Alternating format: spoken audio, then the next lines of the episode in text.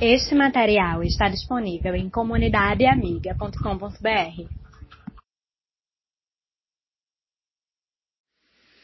Eu não sei como você encara a realidade de ser o indivíduo com o espiritual. Hoje em dia está muito em, digamos assim, evidência a questão da espiritualidade. E aparecem várias formas e maneiras, e mesmo estruturas que não estão diretamente ligadas com algo que diz respeito à religião. Pessoas se dizem espirituais simplesmente por, ser, por serem humanas. E buscam essa estrutura não material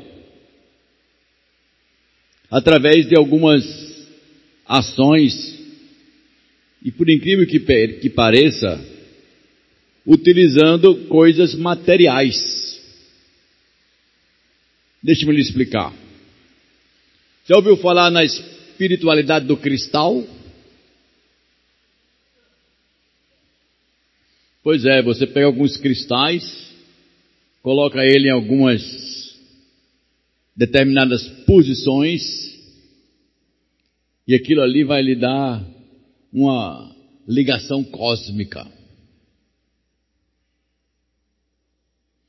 Já ouviu falar de espiritualidade zen. O fulano vai para debaixo de um de uma pirâmide que pode ser feita de corda, metal ou plástico e literalmente fica zumbindo embaixo, zum.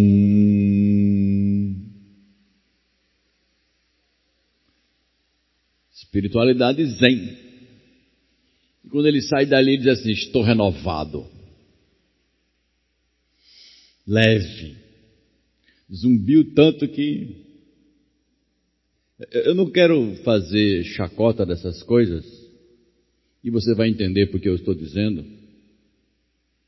Porque a busca por espiritualidade nada mais, nada é do que uma declaração tácita, uma declaração explícita da carência do ser humano por Deus. Ele é tão carente dessa realidade espiritual, que ele tem que procurar isso de alguma maneira.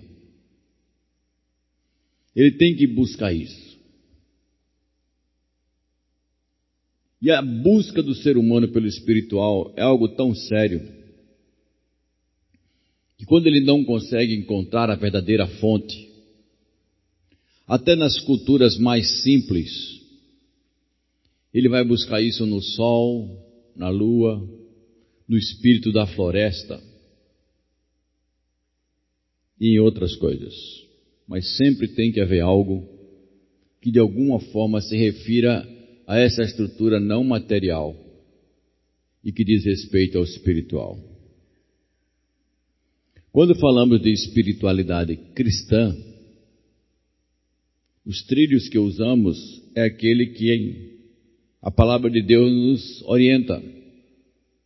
Mas as pessoas, talvez alguns crentes até, limitam a espiritualidade a algumas horas e a um dia na semana. A congregação ou a união das pessoas, como hoje à noite aqui estamos fazendo, para adorar a Deus e para cultuá-lo, esse é o espiritual. E faz uma dicotomia, uma separação, que ao sair daqui e passar por aquela porta, ou por aquela entrada, o espiritual fica lá, e agora nós estamos vivendo no mundo material. Agora é o secular. Não tem nada a ver com Deus. Muitos vivem desta maneira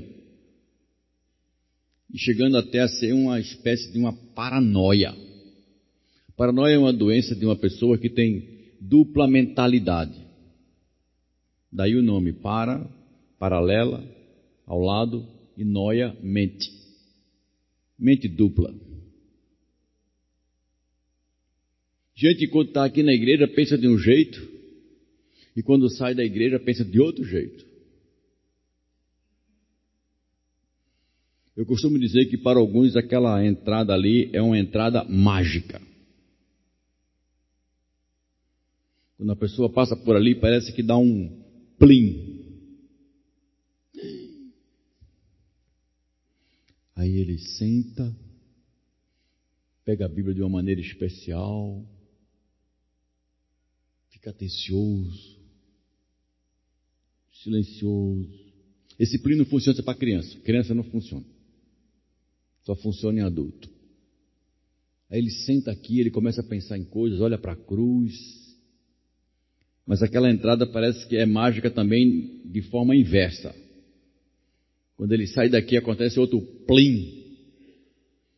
Aí ele esquece tudo que aconteceu naquele período e passa a ser uma pessoa diferenciada, como se Deus não existisse, como se ele não fosse alguém ligado às coisas da palavra do Senhor.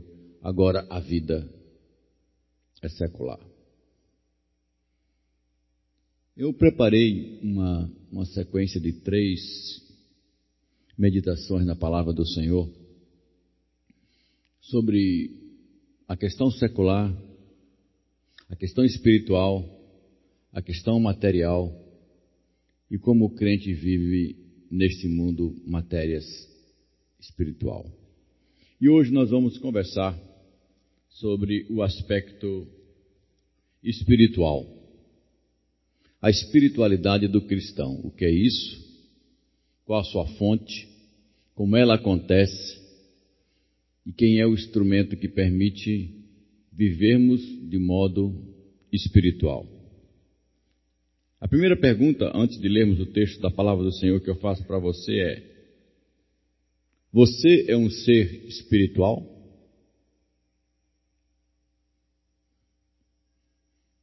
Você talvez tenha três opções para dizer. Primeira, sim. Segunda, não. Terceira, não sei. Eu quero lhe ajudar nesta noite a você compreender melhor isso. Abra sua Bíblia. Na primeira carta que o apóstolo Paulo escreveu aos Coríntios, capítulo 2.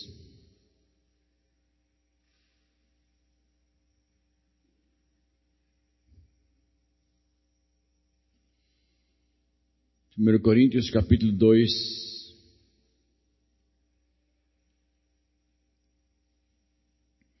Versículo 12 ao 14.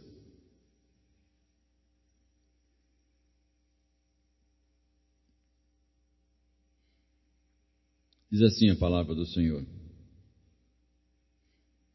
Não foi o espírito deste mundo que nós recebemos, mas o espírito mandado por Deus para que possamos entender tudo que Deus nos tem dado. Portanto, quando falamos, nós usamos palavras ensinadas pelo Espírito de Deus e não palavras ensinadas pela sabedoria humana. Assim, explicamos as verdades espirituais aos que são espirituais. Mas quem não tem o Espírito de Deus, não pode receber os dons que vêm do Espírito, e de fato, nem mesmo pode entendê-los. Essas verdades são loucuras, são loucura para as pessoas, porque o sentido delas só pode ser entendido de modo espiritual versículo 15. As pessoas que têm o Espírito Santo podem julgar o valor de todas as coisas, porém ela mesma não pode ser julgada por ninguém. Como dizem as Escrituras Sagradas, quem pode conhecer a mente do Senhor? Quem é capaz de lhe dar conselho? Mas nós pensamos como Cristo pensa. Esse é um texto muito forte e muito útil para o nosso dia. Quem pode compreender as coisas espirituais? A palavra de Deus nos diz que só uma pessoa que é espiritual. Quando falamos de compreender a realidade do ser humano, é necessário que nós sempre nos voltemos para o livro de Gênesis. Eu costumo fazer isso com muita frequência. Entender a nossa realidade precisa partir do momento que Deus criou o ser humano, seu propósito, como ele vivia, o que fazia. E quando olhamos os primeiros três capítulos do livro de Gênesis, em particular o capítulo 2, nós encontramos um homem em um ser humano, homem e mulher, em plena atividade no mundo. Foi dado a ele a responsabilidade de trabalhar, cuidar da terra. Foi dada a ele a responsabilidade de dar nomes a todos os animais. Não pensemos numa criação que a função era dormir, comer e conversar. Trabalho era algo extremamente prazeroso, extremamente produtivo. Mas o que deixa claro naqueles poucos versículos do começo do livro de Gênesis, é que havia um diálogo muito claro e franco entre a criatura e o Criador. Não havia uma ruptura entre o ser material e o ser espiritual. O que, que aconteceu? O mesmo relato do livro de Gênesis nos mostra. O ser humano entra em contato com outra fonte espiritual. Ele é contatado agora pelo reino de trevas, que é contrário à proposta do reino de Deus. Aliás, Satanás chamou Deus de mentiroso. Como assim? Deus havia dito para Adão e Eva: No dia que vocês me desobedecerem, certamente vocês vão morrer. E Satanás, conversando com os nossos primeiros pais, disse: Não é assim. Certamente não morrereis, mas vocês vão ser iguais a Deus, porque vocês serão conhecedores do bem e do mal pela prática. Adão agora estava numa alternativa de escolher qual era a verdadeira espiritualidade. Continuar obedecendo e crendo no que Deus havia falado, ou achar que tinha uma alternativa melhor. Esse foi o grande erro daquele homem. E que teve consequências até o dia de hoje para mim e para você. Nascemos com o estigma do pecado dentro de nós e geramos filhos da mesma maneira. A espiritualidade do ser humano foi destruída pelo erro de alguém que achou lá atrás que poderia existir algo melhor do que obedecer aquilo que o Senhor ordenou. Mas por que, que eu estou dizendo que a espiritualidade foi destruída?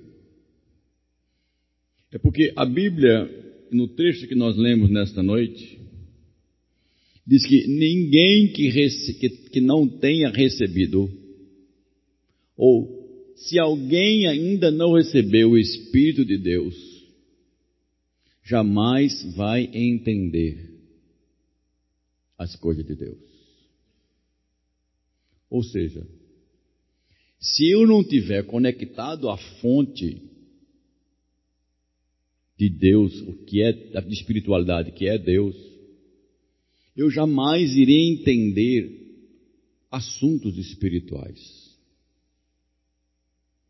A Bíblia diz: vocês, seres humanos, estão mortos nos pecados e nos erros que vocês cometem. Vocês estão espiritualmente mortos. E o que pode um morto querer? Resposta? Óbvia. Nada. Se a fonte é Deus, o ser humano ficou impedido de conversar com a fonte. Deus é espírito e importa que os seus adoradores se relacionem com ele em espírito. E o nosso espírito está morto por causa do pecado. Como ser espiritual? O que é que nos restou? Restou aos seres humanos o desejo pelo espiritual. A mente funciona, embora sobre ela, sobre este corpo, esteja decretada também a morte. Costumo dizer que todos nós estamos no corredor da morte. Mais cedo ou mais tarde você vai morrer. É uma questão de tempo sermos executados. Porque Deus determinou isso. Morte espiritual se instalou. Morte física foi decretada. Como não fomos criados para isso, o nosso ser se angustia e deseja o espiritual.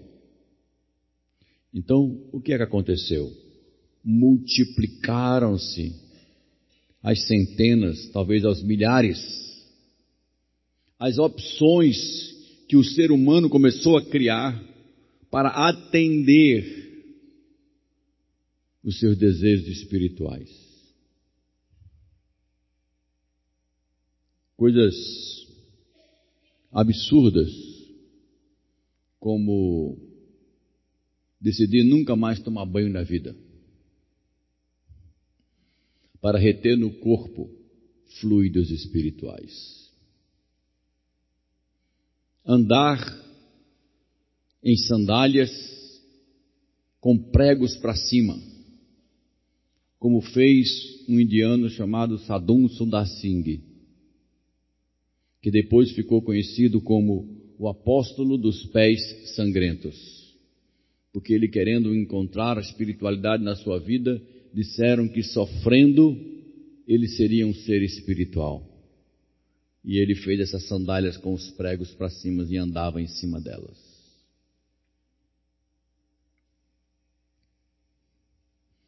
Outros, vocês já devem ter visto nessa mesma linha, dizem que o flagelo, o fazer o corpo sofrer, resolve o problema da culpa. E pegam chicotes e jogam nas suas costas, se autoflagelando, até que o sangue desça por suas costas. Outros nessa espiritualidade sem sentido, acham que Deus se agrada de sacrifícios que a gente faz. A minha avó, quando um dos meus tios ficou doente, disse a Deus: como se Deus ouvisse aquilo que ela falasse, porque ela espiritualmente estava morta. E como se ela entendesse o que Deus queria, mas não entendia. Ela disse: Se meu filho ficar curado, eu vou subir o morro do Cruzeiro que tinha perto da casa da minha avó, no interior de Pernambuco, de joelho. E o filho saiu daquela enfermidade. E a minha avó subiu o morro do cruzeiro que era cheio de pedrinhas. E chegou lá em cima com todos os seus dois joelhos sem nenhuma pele, eram duas pedaços de carne viva. E eu cheguei a ver as grandes marcas no joelho da minha avó. Como se Deus fosse sádico, que tivesse prazer em ver o outro sofrer. Eu não tenho prazer na morte de nenhum ser humano, disse o Senhor. Eu não tenho prazer no sofrimento da raça humana, porque eles não foram criados por mim para isto. Mas o homem, por estar longe de Deus e ter rompido com a fonte da sua espiritualidade, e a consequência disso foi a morte, tornou-se um verdadeiro carente das coisas espirituais. Mas a palavra de Deus nos diz que se a consequência foi uma total separação, nós encontramos na Bíblia, e não nesse texto, mas implicitamente no texto, quando a Bíblia diz que Deus, pelo seu Espírito, produz vida no ser humano. E esse Espírito veio ao mundo pela obra e pela graça do próprio Deus, através do seu Filho, Jesus Cristo. A Bíblia chama Jesus de segundo Adão. Ele come, ele trabalha, ele se cansa, ele dorme. Mas em todos os momentos nós vemos novamente um homem vivendo a sua espiritualidade. Conversando com Deus a todos os momentos. Dialogando com Deus em todos os momentos. Honrando a Deus em todos os momentos. E não fazendo momento na sua vida ou distinção na sua vida de isto é espiritual, isto é material. Jesus nos mostra que a espiritualidade do ser humano era para ser a sua própria vida e não momentos dela.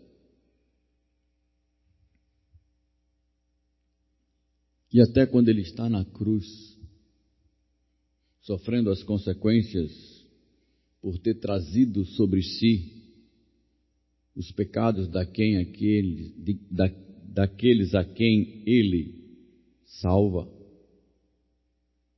Ele dialoga com o Pai. Ele conversa com o Pai várias vezes. E suas últimas palavras ali são: Pai, nas tuas mãos eu entrego o meu espírito. Um relacionamento espiritual ressuscitado e encontrado por uma mulher chamada Maria Madalena. A mulher quis abraçá-lo e disse: Não me toque. Eu ainda não fui a meu pai. Esse corpo ainda não chegou diante de Deus. Espiritual no material. Jesus não separou as duas coisas, mas se olharmos para Jesus apenas como modelo, nós vamos dizer, mas nós não somos Jesus, e é verdade. Entretanto, Jesus Cristo veio para que nós pudéssemos ter a vida que Jesus demonstrou aqui nessa terra. Essa é a mensagem do cristianismo. Jesus Cristo veio a este mundo, morreu em uma cruz, não para que nós tivéssemos pena dele na cruz ele morreu na cruz, e a Bíblia diz que ele morreu na cruz porque ali ele assumiu o peso, a culpa, para pagar os nossos pecados. Ele não se tornou culpado, ele assume a nossa culpa, mas ele era inocente. Na cruz, ele derrota no mundo espiritual os príncipes e governadores ridiculariza deles. Porque a cruz de Cristo, queridos, tornou-se o instrumento de Deus para a salvação de todo aquele que nele crê.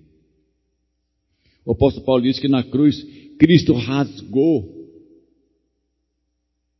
o nosso escrito de dívida, rasgou a nota promissória de dívida do nosso pecado. Acabou com isto. Na cruz, Jesus Cristo demonstrou o grande perdão de Deus. E há muitas outras coisas que poderíamos dizer que na cruz de Cristo aconteceu. E um homem que estava ali, um centurião, vendo tudo que acontecia naquele momento ali na cruz, quando Jesus entrega o seu espírito a Deus, aquele homem diz: verdadeiramente este homem era filho de Deus.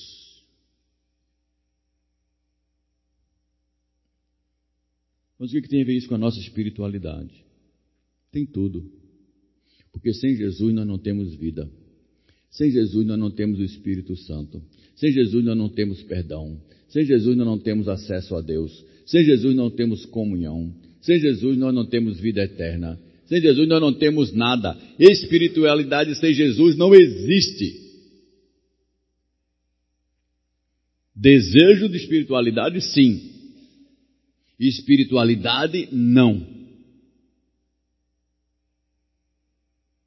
Imagine você num deserto, com sede. O que é que você mais deseja? Água. Você é capaz de olhar para uma cobra e achar que é um copo d'água. Você é capaz de olhar para uma tempestade de poeira ou de areia e achar que é de chuva. Porque você deseja, você necessita ardentemente. Mas a sua situação não lhe satisfaz. Fica no desejo. Assim acontece no mundo espiritual. Sem Jesus, a água da vida, você é um sedento por coisas espirituais. E vai ser assim o resto da sua vida.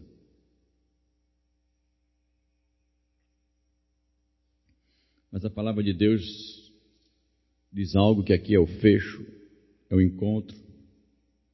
Ele diz: Mas vocês que têm o Espírito de Cristo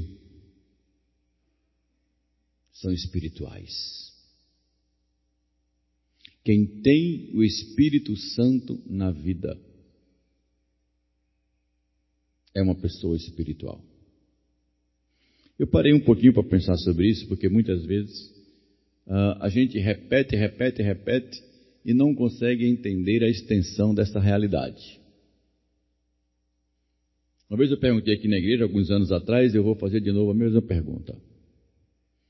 Quando foi a última vez que você ouviu o Espírito Santo falando alguma coisa para você. Vou repetir. Quando foi a última vez que você ouviu o Espírito Santo falando alguma coisa para você? Deixa eu pensar, pastor. É, faz um tempo. Se você está demorando para me dar uma resposta disso nesta área, tem alguma coisa muito errada com a tua espiritualidade. Você pode estar até se achando espiritual, mas não é. Não é. Você dizia assim: que pergunta é essa, pastor? Essa pergunta que o senhor me fez não faz sentido. Como o senhor me pergunta a última vez de alguém que mora comigo, interage comigo, atua na minha mente e me faz pensar como Jesus. E o Senhor me pergunta quando? Quando o Senhor fez essa pergunta, ele disse para mim: agora. Responda para o pastor agora. Você ouviu agora? Ou então você está de mal com o Espírito Santo que mora em você. Como diz as crianças, corta aqui. Aí o outro chega lá fazendo um dedo assim, né? pronto. Fala mais com você. Aí fica de bico. Só se tiver assim na sua vida, queridos. Mas a Bíblia nos diz algo diferente nesse texto. A Bíblia nos diz que o ser humano espiritual que recebeu o Espírito Santo e porque esse Espírito de Deus habita nele, ele agora está espiritualmente vivo. É rádio com a sua antena instalada e que se comunica. Ouve e é ouvido. O ser humano espiritual, ele é guiado pelo Espírito Santo de Deus na sua vida. Ele é corrigido pelo Espírito Santo de Deus nas coisas que faz. Ele é ensinado pelo Espírito Santo de Deus através da palavra de Deus. O Espírito Santo de Deus faz você lembrar do que você já aprendeu com Jesus. Tudo isso que eu estou dizendo para vocês são ações que a palavra de Deus nos diz que o Espírito de Deus faz. Isso é ser um ser espiritual. Portanto, o que seria a essa altura dizer que somos um seres, somos seres espirituais? Simples. Espiritualidade cristã, um ser humano que é cristão e agora é espiritual, é uma pessoa que foi transformada pela graça de Jesus e o Espírito Santo que habita na vida dela, conversa com ela, orienta ela, de tal maneira que a vida que ela vive é a vida que Deus quer. Isso é espiritualidade cristã.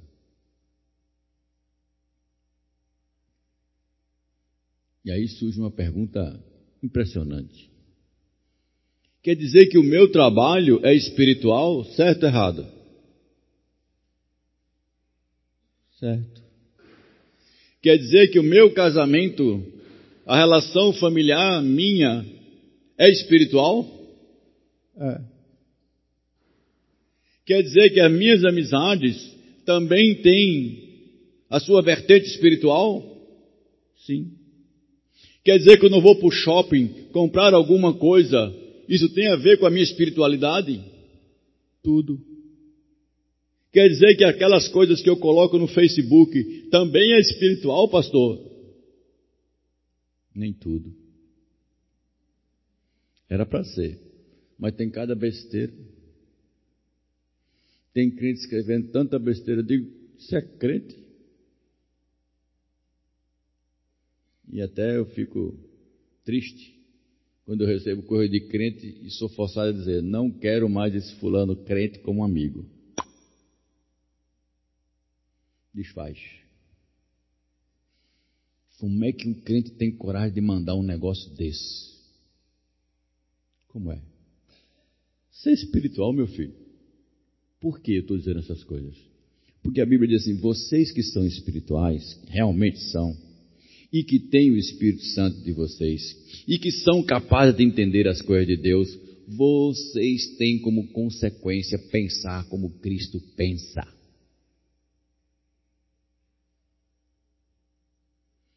Você não precisa de pessoas julgando para você. Faça isso, não faça aquilo, toque isso, não toque naquilo. Isso é certo, isso é errado. O ser humano espiritual não precisa mais de mestres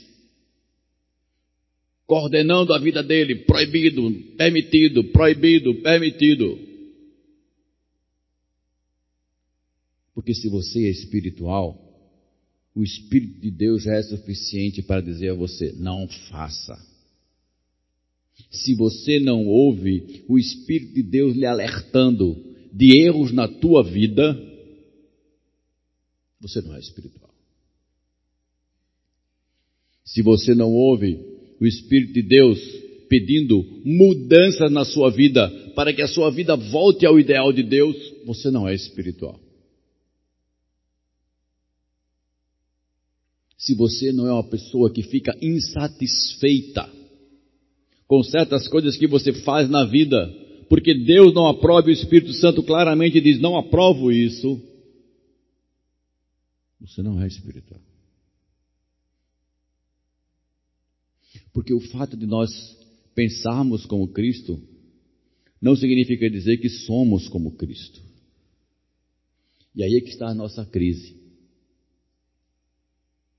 Nós pensamos, por sermos espirituais e orientados pelo Espírito, como deveríamos ser, e quando olhamos para a nossa vida, nós percebemos que ela não é como deveria ser. Isso nos causa crise.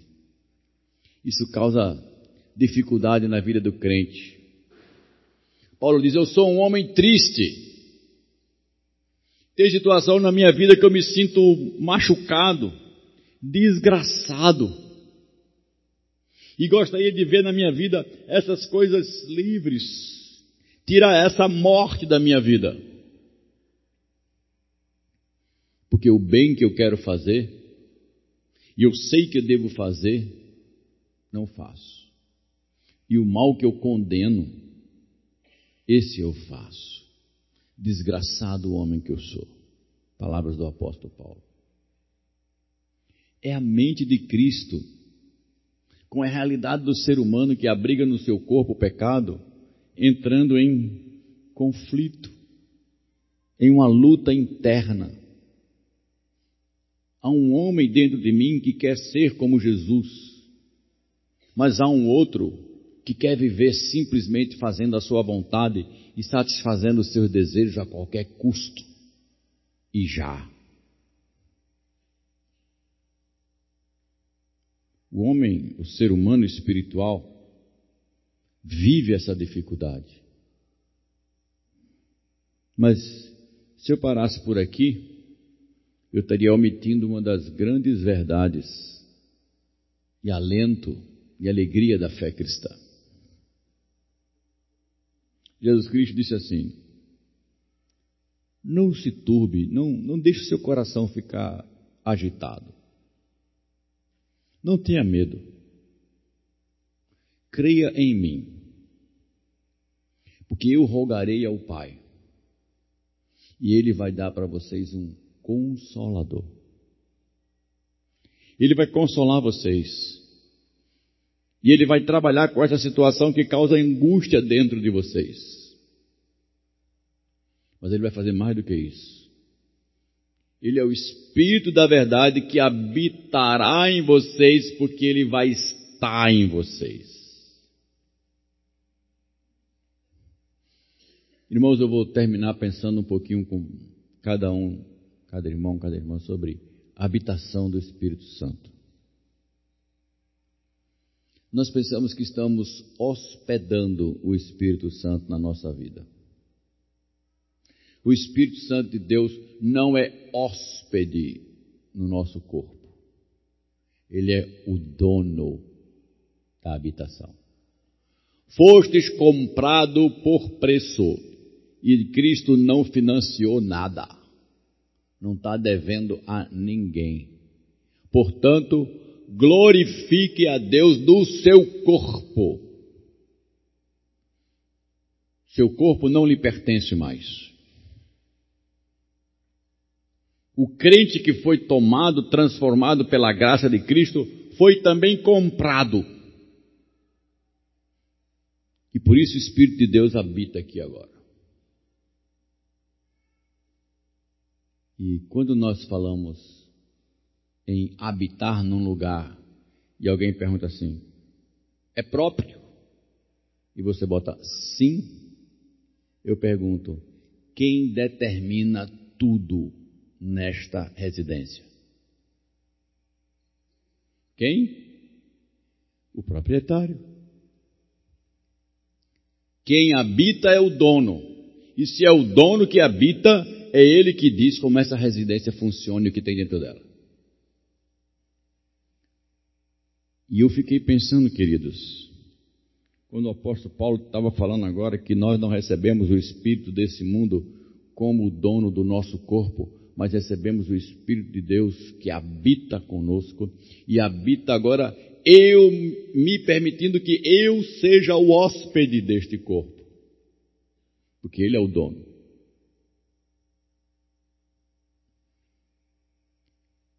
Aí você está diante de uma espiritualidade correta. O ser humano debaixo da orientação de Deus. Portanto, quer ele coma, quer ele beba, quer ele faça qualquer coisa na vida, ele faz tudo submisso espiritualmente a Deus, porque tudo na vida dele deve ser para a glória de Deus.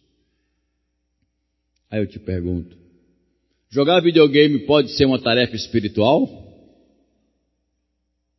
Pode.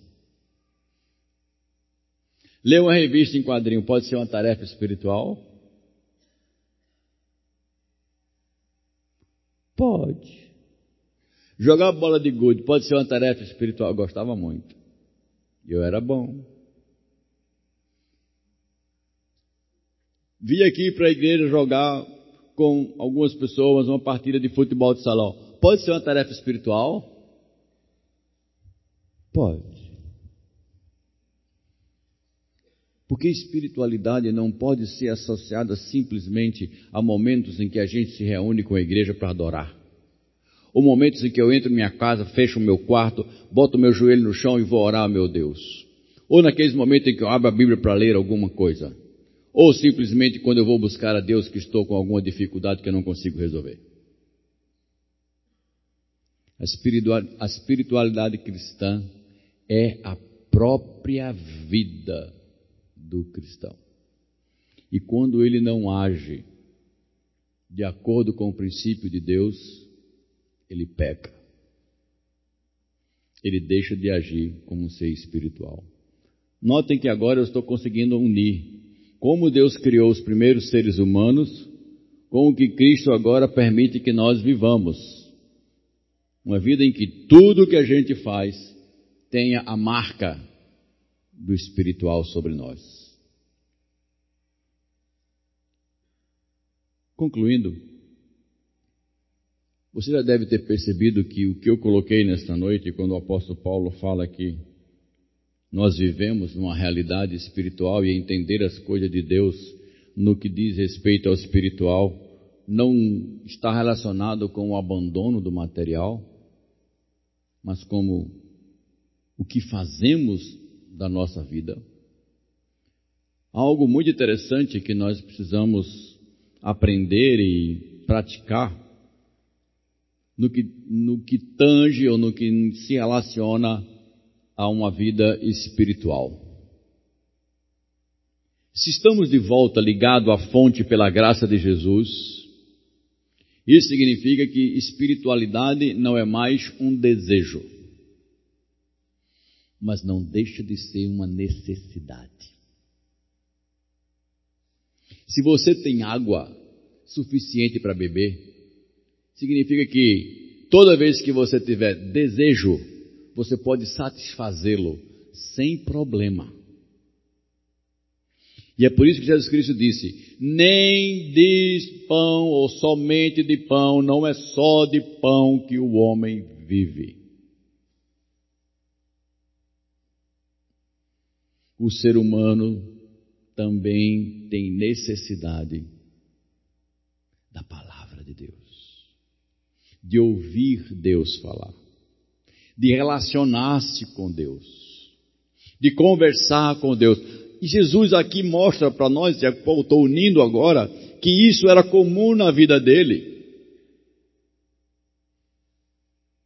Não era um momento especial. Dialogar com Deus é uma tarefa espiritual comum. Não eventual, não esporádica não de vez em quando. Oração não é um momento único na vida ou no dia. Senhor, acordei. Senhor, vou comer.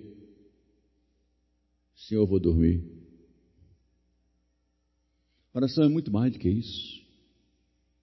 É entender que Jesus Cristo disse para mim e para todos aqueles que fazem parte da sua igreja: eu estou com vocês todos os dias, não só dia de domingo. Nós não podemos ter um Pai celestial e nos relacionarmos com Ele espiritualmente um dia por semana e seis dias agirmos como se fossem órfãos. Isso não é vida espiritual. Isso não é espiritualidade cristã. E como eu estou concluindo, eu quero dizer que a espiritualidade cristã mescla necessidade do corpo com necessidade da alma. Vida comum com orientação de Deus para esta vida comum. Participar das atividades do mundo que me são biblicamente lícitas e entendendo que Deus deseja isso para mim. Ou vocês estão achando que Deus quer que vocês passem 24 horas de joelho orando e lendo a Bíblia? Essa foi a concepção que meu filho Daniel teve um tempo passado. Eu estava falando aqui sobre salvação quando eu contei essa história. Que o Daniel chegou para mim e disse assim: Papai, eu não quero ir para o céu, não. Imagine você ouvir isso de um filho pré-adolescente ser pastor e o seu filho dizer: Papai não quer ir para o céu. Ele disse: Você não quer ir para o céu, meu filho? Quero não, pai. Ele disse: Por que você não quer ir para o céu? Ele disse: Vai ser morgado demais. Usava-se essa gíria na época. Né?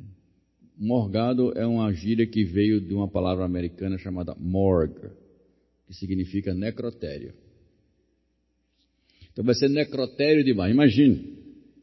É de onde vem essa, essa expressão morgado.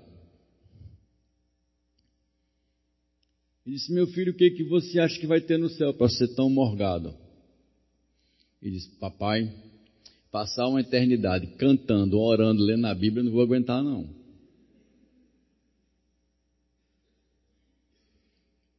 E aí eu percebi que meu filho tinha uma visão espiritual completamente amputada limitada.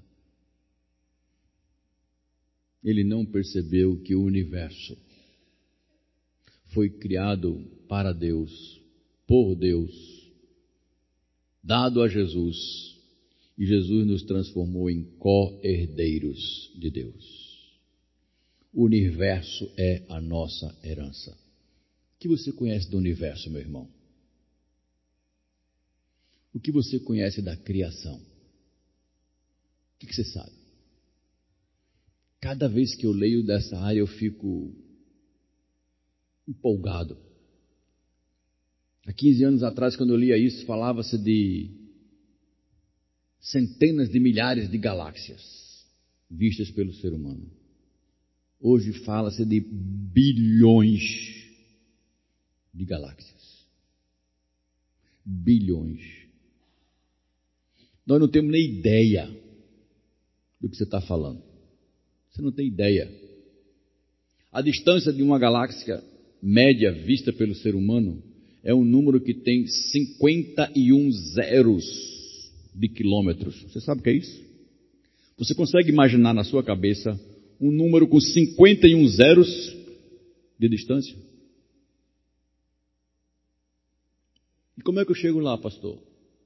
viajando a 300 mil quilômetros por segundo. Você vai gastar 51 zeros anos para chegar lá. Isso é o que a gente vê, não é o que Deus criou. Onde você descobriu esse negócio? Hubble. O telescópio norte-americano agora tem um 2 que já está botando um no chulé. cada vez que eu leio isso, eu digo: a minha espiritualidade está certa. Deus criou todas as coisas, deu para o seu Filho e Jesus nos transformou em co-herdeiros. Porque se cremos que somos filhos, somos também herdeiros, para que com Cristo, para que se com Cristo sofremos, com Ele também sejamos glorificados. A espiritualidade do crente aponta para isso para uma volta a essa imensidão que Deus criou e disse: é para vocês.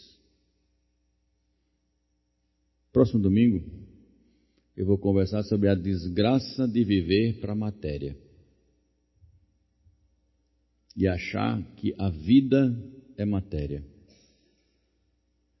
E conversarmos um pouquinho, e eu levo você já a pensar e imaginar quanto você tem moldado a sua vida para a matéria e quanto você tem moldado a sua vida para o espiritual, que engloba, como vimos hoje, a matéria. Se somos espirituais, a nossa mente deve olhar muito mais amplo. Porque olhar só para a matéria é ter um monóculo extremamente limitado. Você é espiritual? Sim, não. Não sei, já não é mais uma resposta para você. Vamos curvar nossas cabeças, vamos orar.